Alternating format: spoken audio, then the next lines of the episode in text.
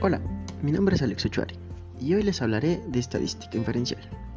Se llama estadística inferencial o inferencia de estadística a la rama de la estadística encargada de hacer deducciones, es decir, inferir propiedades, conclusiones y tendencias a partir de una muestra del conjunto.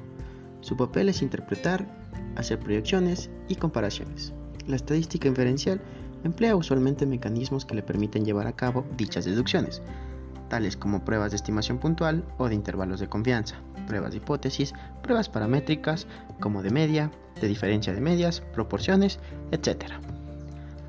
Por ende, con esto podemos decir que la estadística inferencial es sumamente útil en el análisis de poblaciones y tendencias, para hacernos una idea posible de las acciones y reacciones de la misma, de cara a condiciones específicas.